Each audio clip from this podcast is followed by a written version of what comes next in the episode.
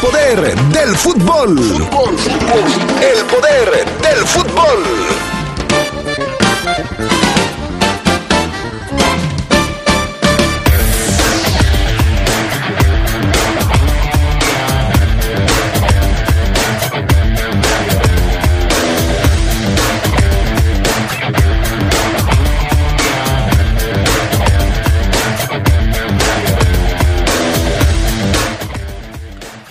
Los Esmeraldas de León regresaron de su pretemporada en Pachuca. Hoy arrancan el proceso en la ciudad de León. Nacho Ambriz habló esta mañana. Nos dice cómo le fue en Pachuca y también habla de su refuerzo Vareiro. Barreiro. Vamos a platicar también de lo que sucedió este fin de semana en el fútbol internacional, en donde Liverpool se coronó como campeón del Mundial de Clubes y los Rayados de Monterrey se quedaron con el tercer lugar. Esto y mucho más tendremos esta tarde en el poder del fútbol a través de la poderosa.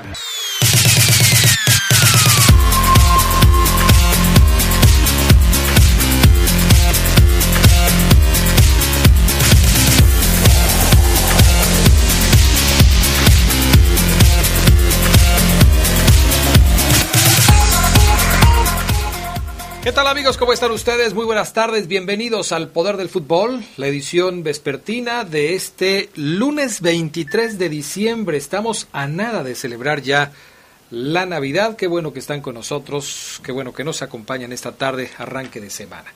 Yo soy Adrián Castrejón, saludo también a mis compañeros.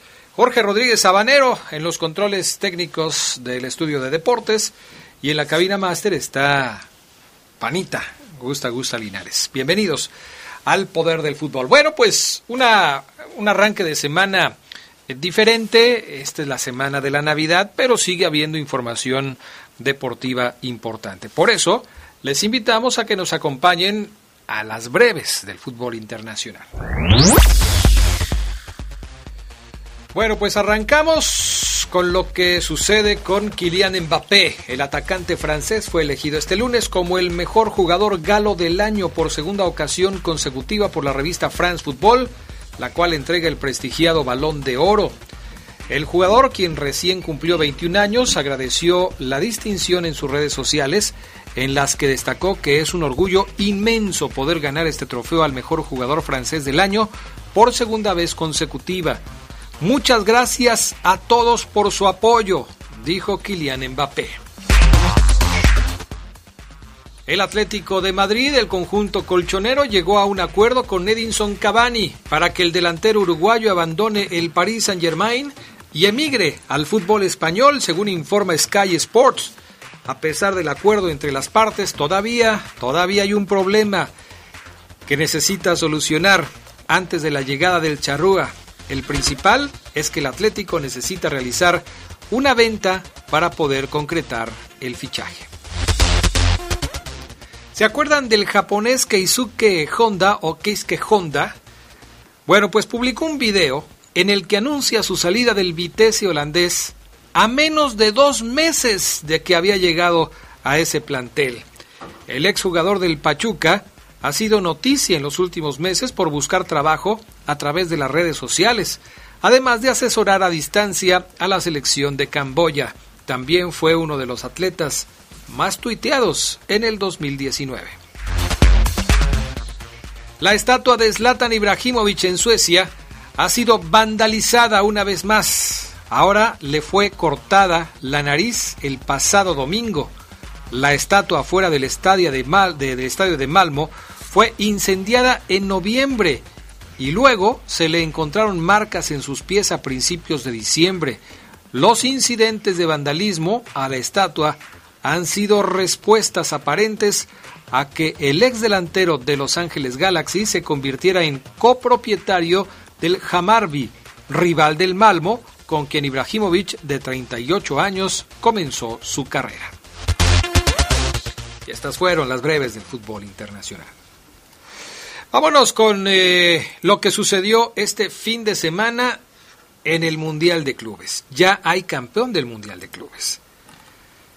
El Liverpool de Inglaterra cobró venganza. La cuarta fue la vencida para el equipo inglés. Por primera vez en su historia se consagró como campeón del mundo al vencer en la final del Mundial de Clubes al Flamengo brasileño por la mínima diferencia, 1 por 0, en un partido que se resolvió hasta el tiempo extra en el Estadio Internacional Jalifa en Doha, Qatar.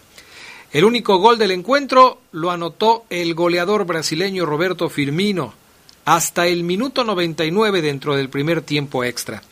El gol cayó gracias a un contragolpe que inició Jordan Henderson, quien observó que Sadio Mané le ganó la espalda a la defensa del Mengao. Este fue el primer título mundial para Liverpool después de mucho tiempo de estarlo intentando. Tenía tres subcampeonatos. El primero fue cuando perdió la final de la Copa Intercontinental de 1981, precisamente. Precisamente ante el Flamengo. Además de que también la perdió en 1984 al caer ante Independiente de Argentina. El tercer subcampeonato para los Reds fue en 2005, cuando ya en formato de Mundial de Clubes perdió la final ante el Sao Paulo de Brasil, por lo que los de Anfield al fin pudieron vengarse de los equipos brasileños y levantar el título mundial. Liverpool consiguió así uno de los pocos títulos que faltaban en la abultada sala de trofeos de Anfield, 18 ligas, 6 Champions League, 7 FA Cups y por supuesto pues están felices. Además, a Salah, uno de sus jugadores más emblemáticos, se le catalogó como el mejor jugador del Mundial de Clubes. Esto por supuesto los tiene mucho más contentos porque pues se llevaron prácticamente todo del Mundial de Clubes. El egipcio fue declarado el mejor jugador del torneo en el que su equipo se proclamó, se proclamó campeón. Salah fue titular en los dos partidos que disputó el conjunto dirigido por el alemán Jürgen Klopp y en la final salió de cambio en la segunda parte del tiempo extra por el suizo Sherdan Shakiri. El balón de plata fue para Bruno Enrique, jugador del Flamengo, que cuajó una magnífica final. O sea, todo le salió bien al equipo de Liverpool, que se lleva el título de campeón del Mundial de Clubes y también, por supuesto, se lleva el título de eh, el mejor jugador del torneo. Así terminaron las cosas para el conjunto inglés. ¿Qué pasó con el Monterrey? Bueno, pues tras una emocionante tanda de penales, el equipo de los Rayados se quedó con el tercer lugar del Mundial de Clubes al vencer 4 por 3 al Al Alil. 2 por 2 terminó el tiempo reglamentario con una soberbia actuación del arquero Luis Cárdenas para igualar lo hecho por el equipo mexicano en el 2012. Carlos Eduardo, brasileño, quien se metió entre los centrales de Rayados y remantó de cabeza completamente solo, adelantó a los saudíes en el primer tiempo, pero para la parte complementaria, el cuadro dirigido por Mohamed demostró personalidad y logró remontar el marcador. Al minuto 54, Ponchito González empató de cabeza y cinco minutos después Maxi Mesa le dio la vuelta, después de, un gran, de una gran jugada de Ángel Saldívar. Cuando parecía que Rayados se llevaba la victoria, apareció Bafetín Bigomis, quien puso el 2 por 2 de cabeza luego de una jugada muy parecida a la del primer gol. El francés cabeceó completamente solo entre Basanta y Vázquez y se volvió a igualar el marcador. Después vino la tanda de penales en donde la figura fue el arquero Luis Cárdenas del equipo mexicano, quien paró dos disparos y además anotó el penal decisivo para que Monterrey se llevara el título de, bueno, no el título, sino el tercer lugar del Mundial de Clubes tras vencer al equipo de Arabia Saudita. Por cierto, y esto va relacionado, el Real Madrid jugó este domingo contra el Athletic de Bilbao, partido que terminó 0 por 0, jugó su primer partido sin el emblema que le acreditaba como campeón del mundo de clubes. Esto fue 1098 días, tres años después de que el Liverpool inglés le tomase el relevo tras ganar al Flamengo en la prórroga 1 por 0, como ya se los comentamos. Con el francés Zinedine Zidane en el banquillo madridista, el equipo español logró romper el maleficio de que ningún club había logrado ganar la Liga de Campeones, o sea, la Champions, de forma consecutiva, Y no solo la ganó de manera consecutiva, lo hizo en tres ocasiones seguidas, 2016, 2017 y 2018. Un trofeo que le hizo ganarse el derecho de disputar el Mundial de Clubes, en el que también demostró su, su superioridad. Hace tres años, el Real Madrid lograba su pentacampeonato al vencer con más sufrimiento de lo esperado al Kashima japonés 1 a 3.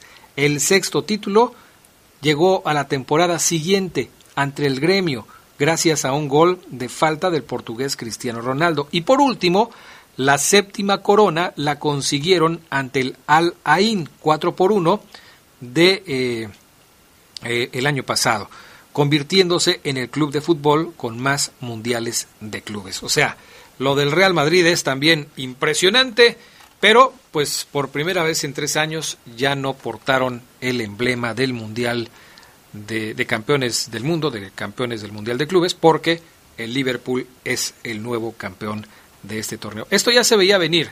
La eliminación a manos del Ajax en los octavos de final de la pasada Champions ya certificó que el Madrid iba a perder el parche dorado que utilizó por última vez en el clásico frente al Barcelona en el Camp Nou, finalizó con empate a cero y de que les hablamos todavía hace algunos días. Bueno, vamos a ir a la pausa amigos, enseguida regresamos con más del poder del fútbol a través de la poderosa.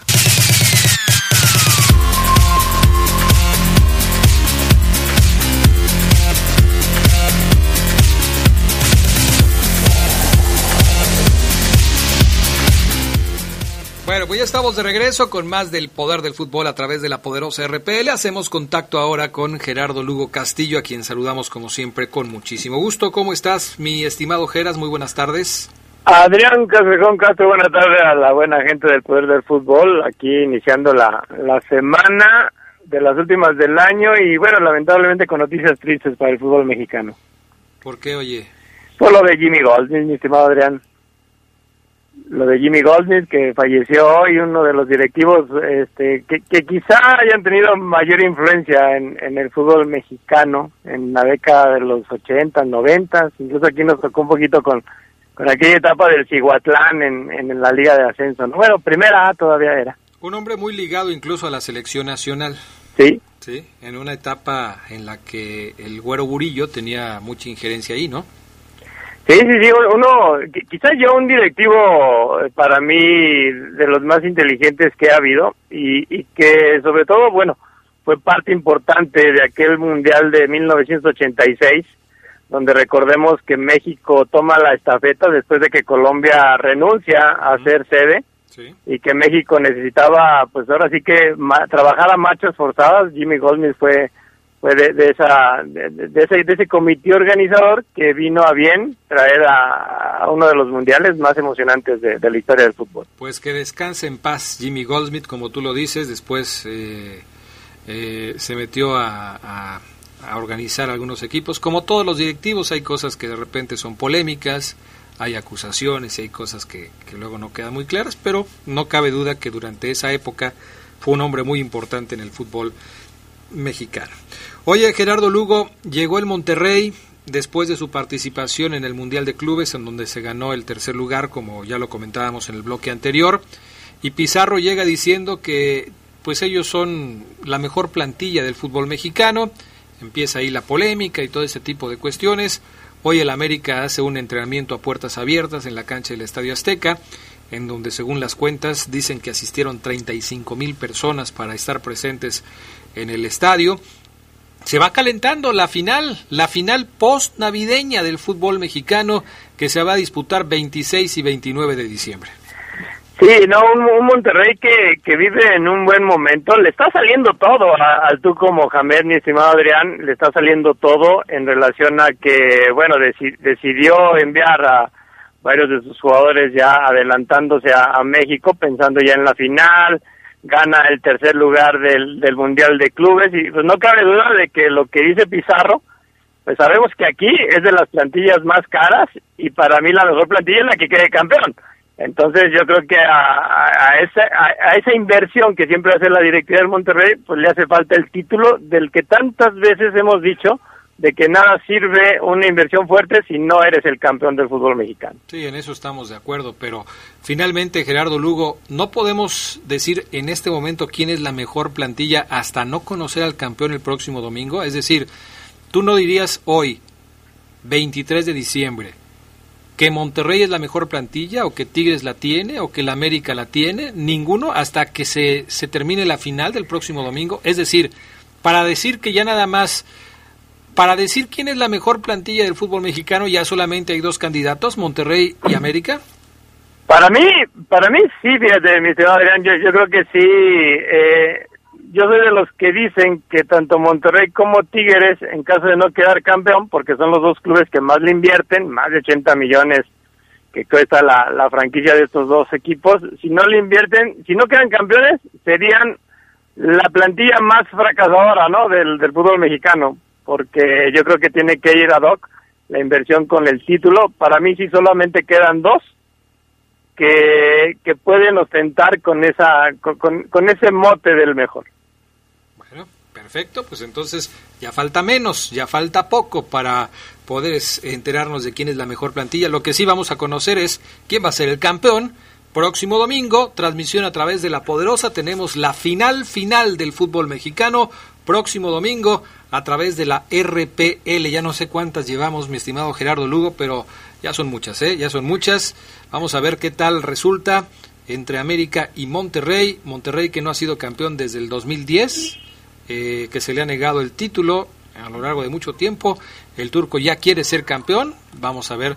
De conseguirlo el turco sería sensacional para ellos, ¿eh? O sea, el turco Mohamed llega a medio torneo, levanta al equipo, lo mete a la final, gana el tercer lugar del Mundial de Clubes y podría ganar la final del fútbol mexicano. Imagínate el semestre del Turco Mohamed.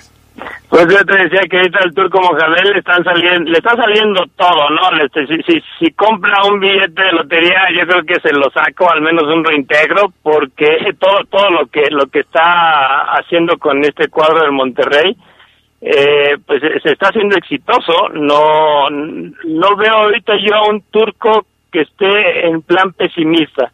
Yo veo a un turco que, que, tiene esa, lo que tú muchas veces has dicho, esa estrella de campeón, ¿no? Esa estampa de que todo lo que hagas te va a salir bien porque precisamente un técnico que llega a mitad de torneo, Adrián, pues tiene e, e, esa parte de que no está comprometido, ¿no? Sino que viene a relevar y todo lo que le haga, todo lo que haga con un equipo que ya estaba que ya estaba casi muerto, pues va a ser elogiable para él. Perfecto. Bueno, cambiamos de tema, Gerardo Lugo, partidos de preparación de algunos equipos que ya están calentando motores para el próximo año. Eh, algunos como Pumas, que jugó contra Toluca y le ganó algunos como Cruz Azul, que jugaron contra Celaya y golearon. En fin, ahí está el conjunto de, de, la máquina que pues se va a quedar aparentemente con Corona, que ya renovó contrato, pero también con Allison. Yo creo que Allison se va, ¿no? A pesar de que sigue trabajando con el equipo, me parece que Allison se va. ¿O sí crees que se vaya a quedar?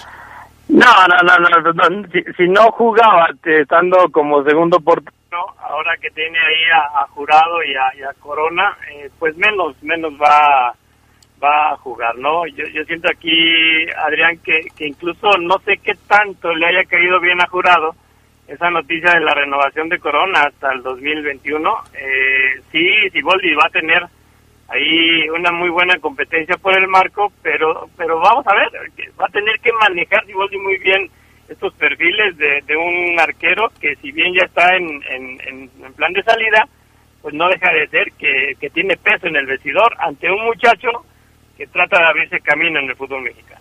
Bueno, perdimos un poco de calidad en la llamada de Gerardo Lugo. A ver, mi pana, a ver si le puedes colgar y lo recuperamos. Gerardo Lugo te van a colgar para volver a llamarte porque se perdió un poco de calidad en la llamada.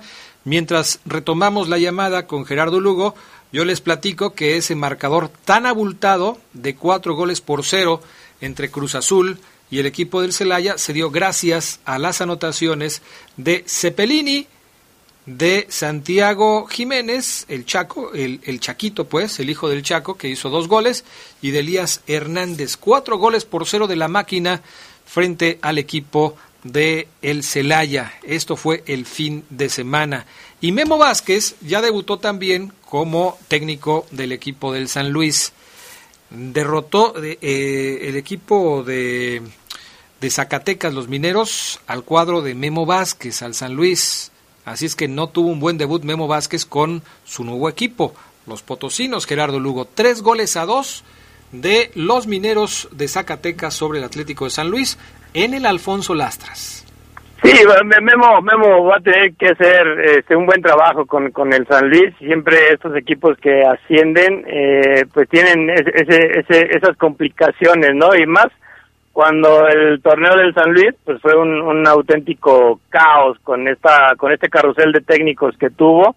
Eh, se confía en que Memo, en que Memo haga de este San Luis un equipo efectivo no no sabemos que los equipos de Memo Vázquez no son tan espectaculares, pero sí muy efectivos y lo que requiere San Luis ahorita es rescatar puntos.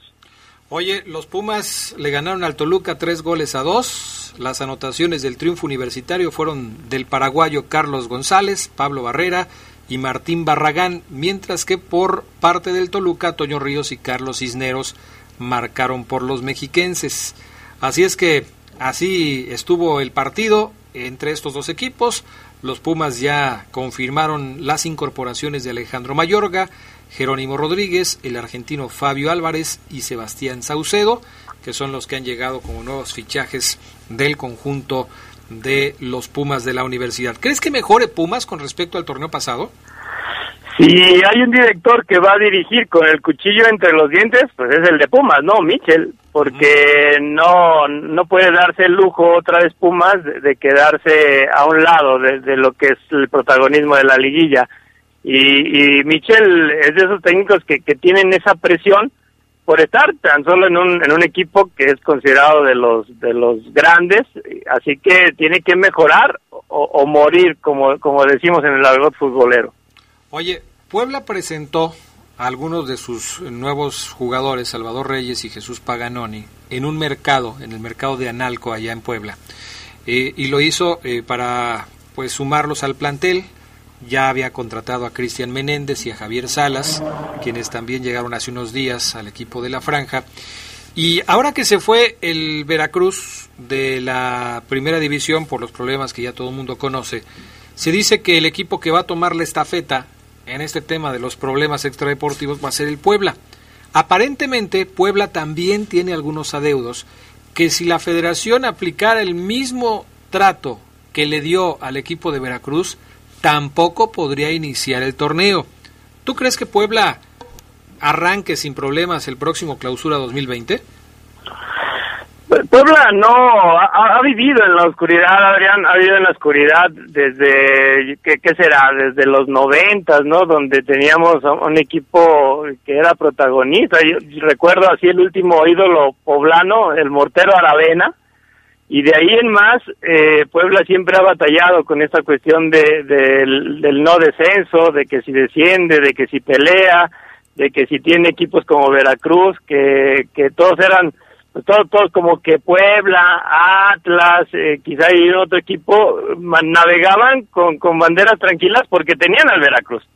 Yo creo que ahora sí Puebla va a tener que preocuparse y, y si bien no no auguramos un torneo espectacular de los camoteros, pues iba a tener que hacer mucho más que lo que dejó de hacer Veracruz para, para quedar fuera del fútbol mexicano, ¿no? Yo creo que Puebla sí va a tener que reconsiderar esa parte porque ya ya no tiene al Veracruz y ahora sí se tiene que agarrar con todas las uñas.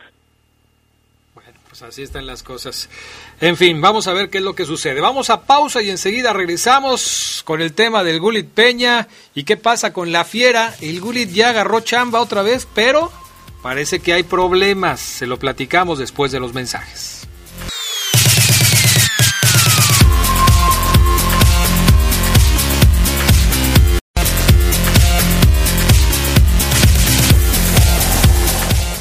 Bueno, ya estamos de regreso. Gerardo Lugo Castillo. Ayer se hizo oficial por parte del equipo de Correcaminos la contratación de Carlos El Gulit Peña, que después de su paso por Polonia, pues estaría de regreso en el fútbol de nuestro país, en, en la Liga de Ascenso, con el equipo de Correcaminos. Él hizo eh, un trabajo, vamos a decirlo que de pretemporada, trató de quedarse con el equipo de Dorados, no, no se quedó.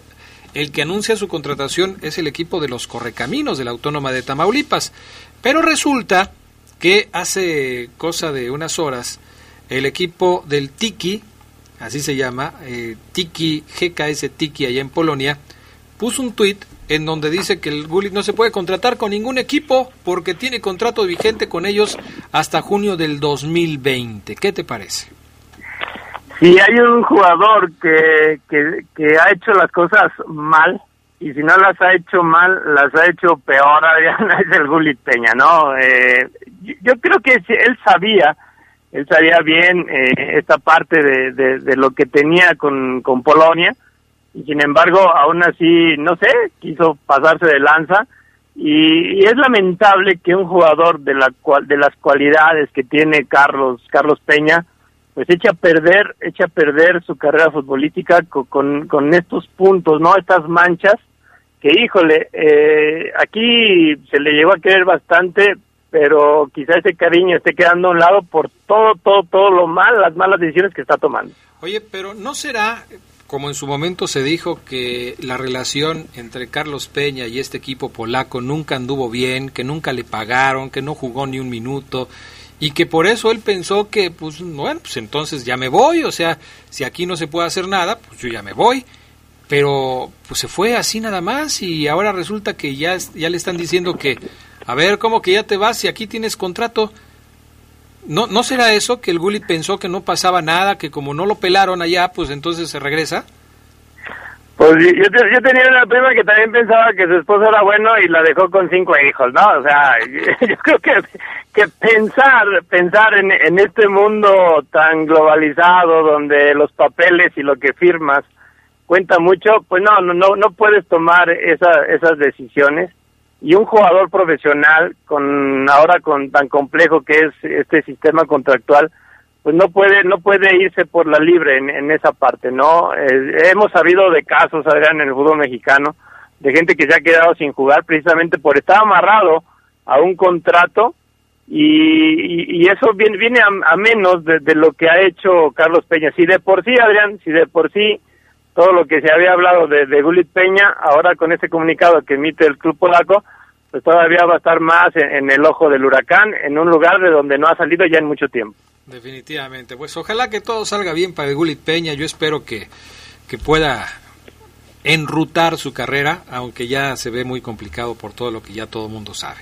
En fin, dicen que hay una cláusula en el contrato del Gulit que él mismo propuso en el sentido de que cualquier indisciplina cortaría el contrato sin responsabilidad para los correcaminos. A lo mejor no tienen que llegar a eso, Gerardo, porque pues, el contrato a lo mejor no se puede validar y el Gulit no puede jugar contra los correcaminos. En fin, oye, vamos a cambiar de tema, entramos de lleno con el conjunto de los Esmeraldas de León que ya terminaron su fase de pretemporada en Pachuca. Se estaban muriendo de frío en Pachuca, Gerardo Lugo estaba haciendo un frío terrible en la capital del estado de Hidalgo, pero ya regresaron, la última actividad que tuvieron los verdes allá en Pachuca fue un partido de preparación, un partido, un entrenamiento de 120 minutos, que ganaron los verdes por dos goles a uno, goles colombianos de Barreiro y también de Jairo Moreno. Con eso se cerró la actividad allá en Pachuca Hidalgo. Solamente dos contrataciones de las que pudiera tener el León para el próximo torneo hicieron el trabajo de pretemporada. Algo que hasta cierto punto ya es normal en el fútbol mexicano, Gerardo. Sí, no, y, sobre todo en, este en esta transición de un torneo de, apertura a un clausura, sabemos que si bien no se dan eh, gran cantidad de altas y de bajas, pues sí es es es, es complicado que un, un jugador que llegue a un nuevo club pues lo haga lo haga de manera inmediata, ¿no? A reserva de que ya hayas adelantado adelantado procesos directivos para los fichajes, como en este caso como lo hizo Chivas, ¿no? Que Ricardo Peláez eh, comenzó a trabajar desde hace como dos meses, pues va a ser complicado que los refuerzos te lleguen, aunque bueno, a decir de las palabras de Ambris, que lo vamos a escuchar, este, pues él está contento porque él siente que ya tiene plantel completo, cuando yo y creo que también tú consideramos todo lo contrario. Pues sí, me parece que todavía el plantel le falta mucho para redondearse, pero él está hasta cierto punto tranquilo. Escuchamos a Nacho Ambriz en este audio número 7, en donde habla de la pretemporada, cómo estuvo la cosa, cómo llegan a León, qué fue lo que pasó por allá. Escuchen al técnico de la Fiera. Sí, mira, contento porque hemos hecho una, una buena pretemporada. Eh, entiendo que por ahí el, partidito que hicimos con la sub-20 de Pachuca los noté un poquito duros, normal, normal de, del, buen trabajo que hicimos. Trabajamos cuatro días triples, se nos se cargó un poquito en esa parte, pero como yo les dije al principio a los jugadores, es, cada día tenemos que poner esfuerzo, no es trabajar a las 7 de la mañana, hacía bastante frío pero todos los días, les reitero, les recordaba, tenemos un compromiso, tenemos una nueva ilusión, tenemos nuevos sueños, entonces mm, nos va a venir bien, entiendo que, que es, de repente se, puede complicado, pero, pero feliz, la va feliz de que, de que los muchachos han hecho un gran esfuerzo para, para estar bien en un buen tono físico. Y bueno, y lo importante es que, que nadie se lastima. Eso es importante, ¿eh? eso sí es importante. Llegaron sin problemas de lesiones y esto pues ya es un avance, Gerardo Lugo, no nadie se lastimó. Sí, no, y, y, sabemos que en una pretemporada, Adrián, este, pues estás para, para fortalecerte, ¿no? Eh, bueno, es, es la primera semana de una, de una pretemporada no, no tan larga como la que se hace a mitad de año.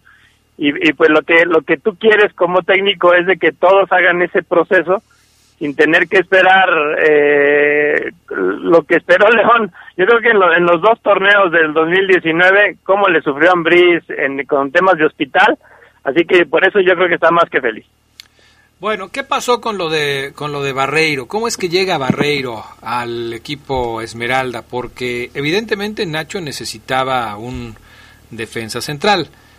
¿Qué fue lo que le vio Nacho Ambriz a Barreiro? ¿Por qué lo trajo al conjunto Esmeralda? Escuchen este audio número 9. Eh, Steve es un tipo rápido en el mano a mano, es un tipo que también lo, ahorita en la pretemporada lo metimos de lateral, lo hizo bien también, entonces, eh, ¿qué buscamos también suplir? Esa, esa parte donde Fer nos ataca mucho por ese lado y luego necesito centrales que sepan ir a la banda para contrarrestar pues, de repente los buenos movimientos del rival, ¿no? Entonces, eh, Steve cumplía lo que buscábamos. Y luego, bueno, como bien dices tú, al estar dentro del grupo, pues se nos facilitó mucho las cosas. Y es un tipo que ya lleva bastantes años en el fútbol mexicano y tiene un buen conocimiento de eso. Pues lo noto contento, conforme con la llegada de Barreiro, cumple con sus expectativas, es un jugador que, que juega bien por la central, que se puede tirar a la banda para jugar como lateral eh, habló muy bien de Barreiro, eh, Ambriz, Gerardo Lugo.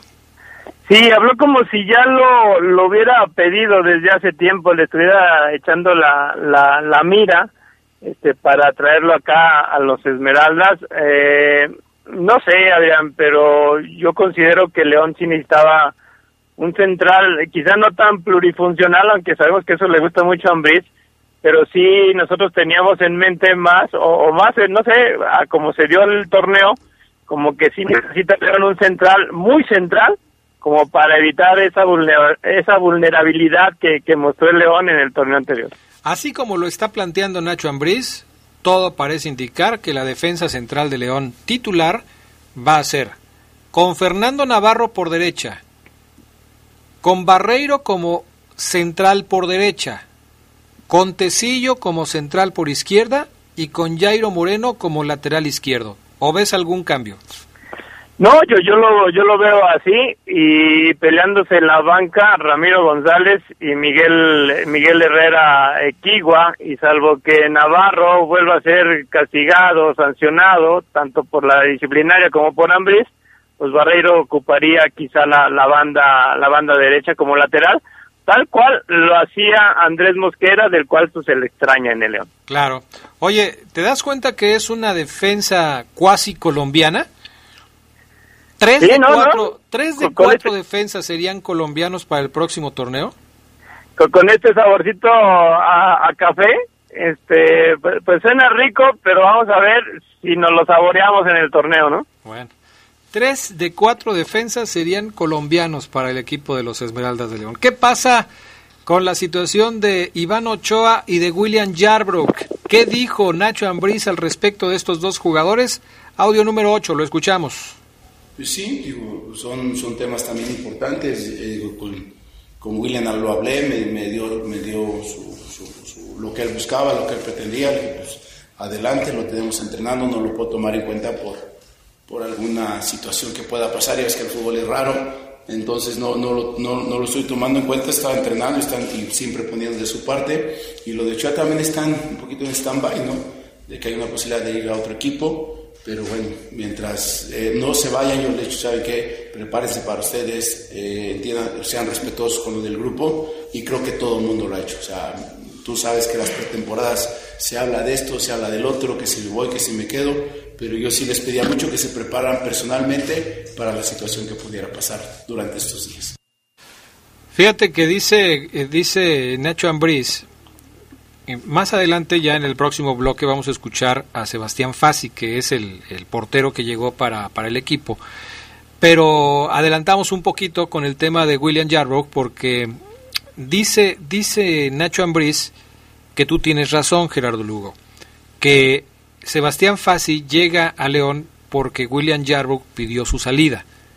¿Te acuerdas que la semana pasada platicábamos y te decía yo que no era así? Pues hoy dice, Nacho, hoy dice Nacho Ambriz que sí, que, que, que, William ya se quería ir desde el torneo pasado, pero no se pudo ir, no, no hubo la manera de salir. Y que ya le habían echado el ojo a Sebastián Fassi para que viniera a León. Ahora viene porque es prácticamente un hecho que William se va a ir. No ha tomado parte William de los trabajos de pretemporada, por lo menos en los partidos, sí en las prácticas, en los ejercicios y en todo lo demás, pero no en los partidos para eh, evitar cualquier tipo de lesión que se pudiera dar. Pero por ahí va la cosa, así como lo dijiste tú. Y todavía el sentimiento en mi corazón está, mi estimado Adrián, porque hasta me regañaste esa vez que yo te dije. y, la verdad pasé un fin de semana triste porque mi jefe me había regañado al pensar de que, ah, de que, de que ese movimiento se daba porque William salía. No, vamos a ver también eh, en el caso de William, eh, a ver si no se queda en el limbo porque sabemos que es un portero pues que teniendo esa calidad de haber sido campeón con, con el León, pues su sueldo no no es tampoco tan accesible para los otros clubes, ¿no? Y aquí la, la cuestión para William, pues es ubicarse en, un, en un plantel que efectivamente le pague lo que estaba ganando aquí y, a pesar de, no tener actividad, ¿no? Yo creo que lo, lo de Fasi para mí es una buena decisión por parte de la directiva de León y de Nacho Ambriz, porque es un portero que en los últimos tres torneos pues fue titular indiscutible en el cuadro de Mineros, pero a mí lo curioso que se me hace es de que es un portero titular que viene a, estar en la banca ante un Rodolfo Cota que sabemos que va a ser va a ser ahí o va a tener regularidad en, el plantel de acuerdo a lo que vimos la, última vez, pero sí, lo, de William eh, todavía no sé, tiene sus detalles y esperemos que sí se arregle porque si no mi estimado güerito se va a quedar en el limbo futbolístico. Primero, Gerardo Lugo no debe ser tan sensible. Este programa así es, ¿no? Cada quien expresa sus puntos de vista, a veces coincidimos, a veces no. Eh, es raro que tú y yo no coincidamos porque generalmente estamos en la misma frecuencia, pero no te me pongas así, Gerardo Lugo tampoco te pongas así, o sea, no es para tanto. Bueno, el asunto de William, lo de Iván Ochoa también está por las mismas, Iván tiene la oportunidad de salir, no se ha definido su salida, todavía está en que si se va o se queda, pero ese es el tema con, con él. Eso es algo de lo que dijo Nacho Ambriz. Mañana vamos a escuchar otro fragmento, otra, otra parte de, las, de, la entrevista que da hoy Nacho, eh, hablando de diferentes temas. Fue, fue mucho lo que habló Nacho Ambriz hoy. Y bueno, lo partimos en dos partes. Mañana escuchamos la segunda. Porque después de la pausa vamos a escuchar lo que dijo Sebastián Fassi, el arquero que llega al conjunto de los Esmeraldas. Se expresa bien este muchacho se ve que es una persona que está, que está preparada, que, sabe hablar, que sabe eh, expresar sus puntos de vista, sus ideas. Le metieron por ahí algún buscapiés con el hecho de que si es, es hijo de un directivo de Grupo Pachuca y eso le llegó, le ayudó a llegar a León. Creo que salió bien librado. Después de la pausa lo vamos a escuchar. Mi estimado Gerardo Lugo Castillo, que tengas buen lunes. Mañana, mañana volvemos a estar en contacto contigo. Igualmente, mi estimado Adrián, eh, que, la vayamos pasando bien ya en estos días previo a la Navidad. Ya, pues, ya, ya, ya saliste, bien librado del, del arbolito de Navidad y todo lo demás, ¿o qué? Pues mira, ya, ya ahí, este, sabes que, que Cookies le, gusta cocinar, pero no te imaginas cuántas horas previo a la Navidad, así que espero que me vaya bien. Bueno, tú lava los trastes, ella que cocine y todo va a salir perfectamente bien. Así es, mi estimado Adrián. Saludos, buena tarde. Buena tarde. Vámonos a pausa, regresamos enseguida con más del poder del fútbol.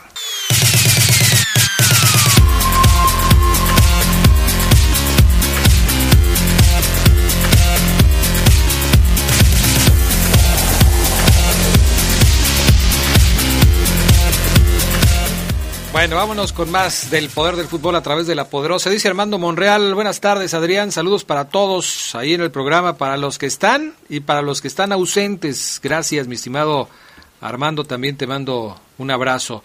Y por acá en Twitter, eh, Lupillo Paredes, que como siempre nos está escuchando, dice William tiene la capacidad para defender el arco de cualquier equipo en Estados Unidos y en México, sin duda.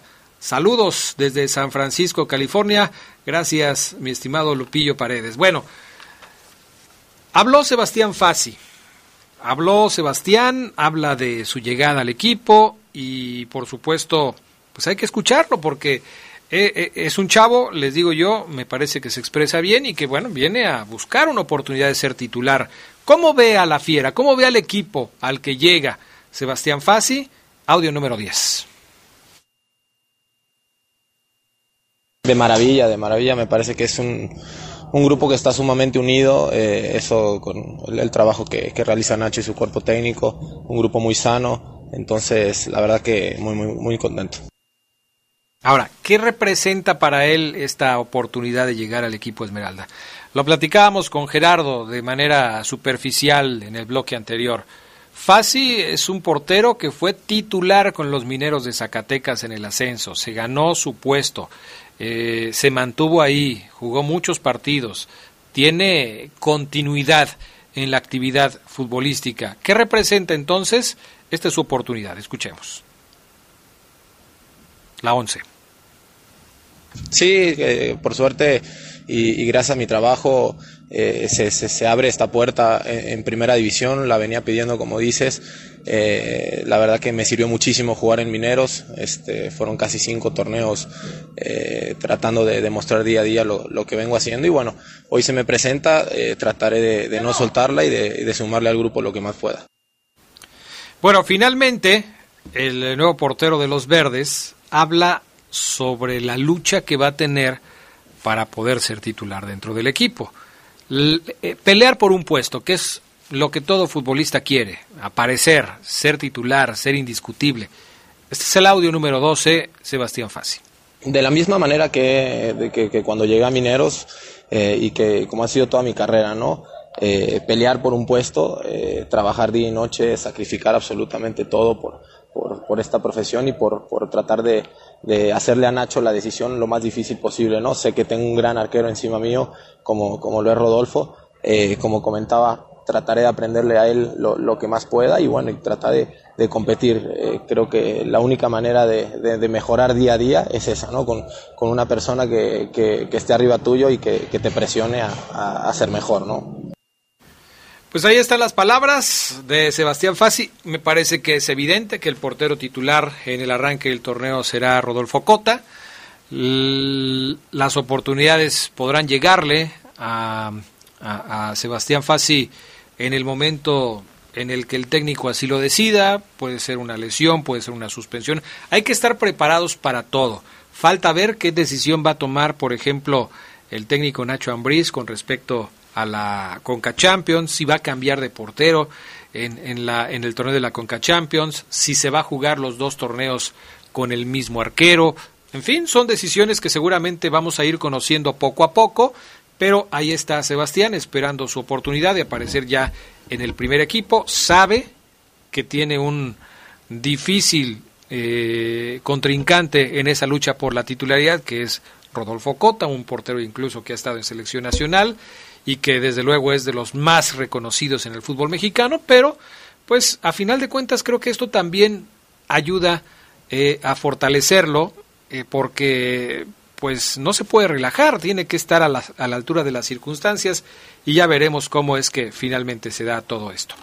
Bueno, pues eh, León, ¿qué viene para la fiera? Los partidos de preparación que va a tener el conjunto de los Esmeraldas próximamente, el cuadro verde que estará enfrentando primero al equipo de los mineros de Zacatecas, estos mineros que como les decíamos hace un rato le ganaron ya al equipo de San Luis, 28 de diciembre va a ser el partido contra mineros, después eso va a ser el último partido que van a tener o la última actividad que van a tener los Esmeraldas durante este año 2019, porque la reanudación de los trabajos en cuanto a los partidos se refiere va a ser hasta el próximo 2 de enero, cuando León enfrente a los Leones Negros de la Universidad de Guadalajara. Y el 5 de enero, León va a estar jugando contra el Celaya, también en la cancha del Estadio León. Son tres partidos, todos en la cancha del Estadio León, todos a puerta cerrada, no hay ingreso al público